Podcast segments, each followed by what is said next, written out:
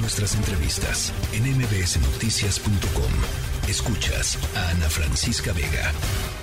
Hablando del presidente Andrés Manuel López Obrador, pues hay que regalar afecto, es lo que, lo que nos señala. Pues usted evaluará para que no nos agarre de sorpresa esta famosa cuesta de enero. Ahora voy a la línea telefónica y saludo con mucho gusto a Cuauhtémoc Riveras, presidente de la Alianza Nacional de Pequeños Comerciantes, ANTEC. Buenas tardes, Cuauhtémoc, ¿cómo estás? Muy bien, Adrián, muy buenas tardes, me da mucho gusto saludarte el placer, tu auditorio que te encuentres bien. El placer es nuestro. Gracias por tomarnos la llamada. Pues estamos con este tema de cómo impacta nuestros bolsillos el aumento en los precios de ciertos productos, pero esta semana, a partir de esta semana, pues hay dos productos en especial que, que, que van a subir de precio. Es el pan y la cerveza. A ver, cuéntanos cómo, cómo, cómo está esto de, del aumento de precio en estos, en estos dos productos. Bueno, mira, la cerveza aumentó su precio la semana pasada, eh, realmente a mitad de semana, y tuvo un incremento de un promedio de 8%. En presentaciones de más, las más populares, que son de 355 mililitros, estaríamos hablando de que tuvo un incremento por cerveza de un peso. Eh, para que te des una idea, el portafolio es muy amplio, la gama es muy amplia, pero el promedio fue un 8%. Con respecto al pan, este entró en vigor a partir de hoy. El pan industrializado incrementó su precio y eh, para darte una referencia, el pan de caja, el pan blanco, caja, subió de 42 a 45, 46 pesos, de 3 a 4 pesos. Pero el mexicano, o sea, los consumidores mexicanos tenemos, somos más proclives por el el bolillo y la telera de, canasto de producción este local y artesanal. Y para darnos una idea de cómo se ha movido el precio del pan en el país, este podríamos decir que a inicio de este año el bolillo y la telera estaba en un promedio de unos 70. Ahorita está el promedio, el precio promedio nacional es de 2 pesos con 50 centavos. Se ha subido 80 centavos. Y bueno, el, el pan de dulce en toda su variedad tanto de la, de la empresa líder como de los artesanales, eh, se ha incrementado. Al decir la narrativa del aumento tiene que ver con esto adentro. Uno, el incremento del trigo. El trigo ha subido en el año 52.17%. El gas en un promedio de 100%. La energía eléctrica en un 50%. El, el diésel en un, en, un, en un 8%. Es decir, si ves los insumos fundamentales de la producción, este, ahí están este, encareciendo el producto. El otro asunto que también no deja de, tocar la puerta para promover el aumento de las cosas es el embalaje, que se ha encarecido mucho el cartón, el aluminio, el vidrio, en general todos los insumos que se requieren para empaquetar las cosas. De tal suerte que este es el argumento, es la, la narrativa del aumento y a partir de hoy pues es un asunto que va a golpear severamente a los bolsillos de las familias. Debo darte un dato más. En la acera de enfrente se encuentra la tortilla y la tortilla, como tú y yo sabemos, eso es un producto de consumo nacional. Ahorita en Tabasco, en Tamaulipas, en Chihuahua, en Hidalgo, lideran estos estados con el precio más alto del kilo de tortilla. Está en un promedio de 29 a 30 pesos. Antes de COVID, el kilo de tortilla promedio nacional costaba 10 con 30 centavos. prácticamente se ha triplicado su precio. Todo esto nos da un, entorno. El entorno es que la inflación está golpeando la zona más sustantiva, la zona más difícil de, de, de todos los consumidores, que es la de los alimentos y los servicios.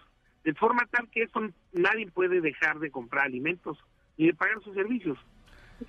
Y esto es lo que resiente el ciudadano de a pie. Por eso la situación no es, no es nada buena y como bien decías, está dejando ver toda una llegada de una cuesta de enero muy fría, con un mes muy frío.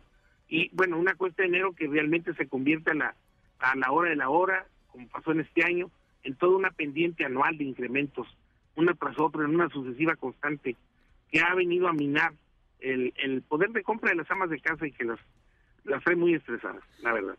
Cuauhtémoc Rivera. Estamos platicando con Cuauhtémoc Rivera, el es presidente de la Alianza Nacional de Pequeños Comerciantes. Déjame preguntarte, ahora que mencionas todo esto, pues no solo es la cuesta de enero, sino que es el presente, porque durante estas festividades, como ya lo mencionabas, este tipo de, de pan artesanal, pues es muy...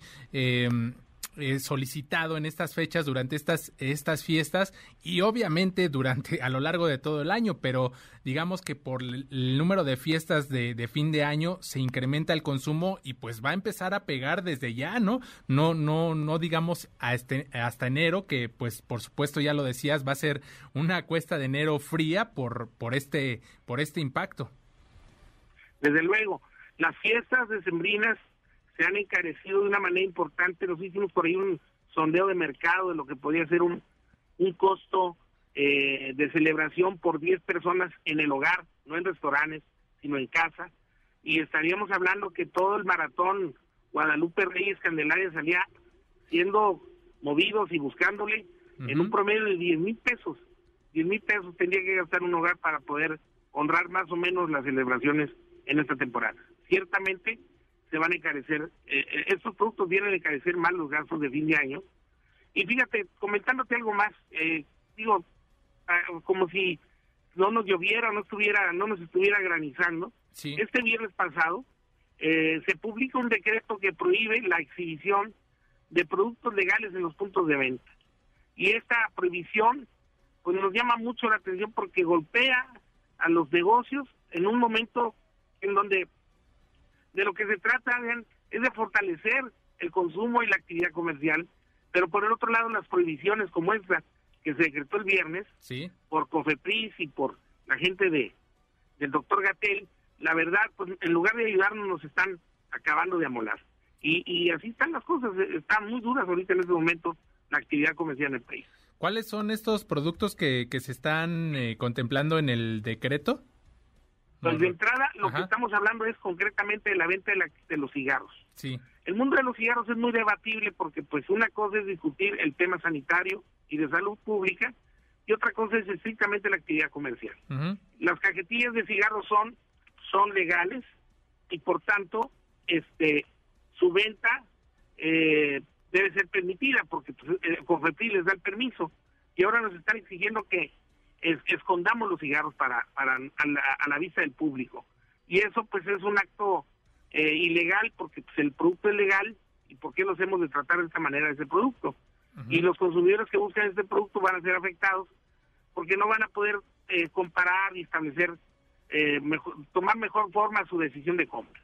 Entonces sí, sobre esto, debo decirte que el, el sí la venta del cigarro en un punto de venta al mes promueve, la, dispara otras ventas y y sí promueve tickets mensual en un en un porcentaje importante. 20-25% de las ventas es un motor de venta en la venta de, de, cigarros en la tienda. Pero bueno este todavía no la complican más estas gentes.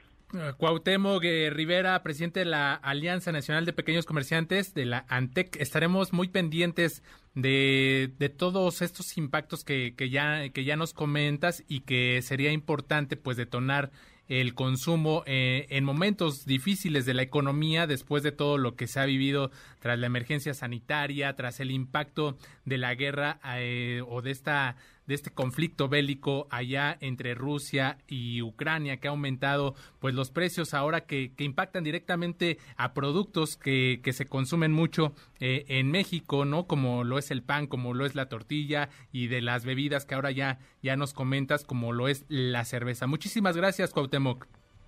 No, gracias a ustedes y estamos siempre a la orden y bueno, dentro de todo le decíamos a la gente que hagamos el esfuerzo por estar unidos en estos días y, y pasarla de la mejor forma. Muchas gracias, buena tarde. Buenas tardes, señor. La tercera de MBS Noticias.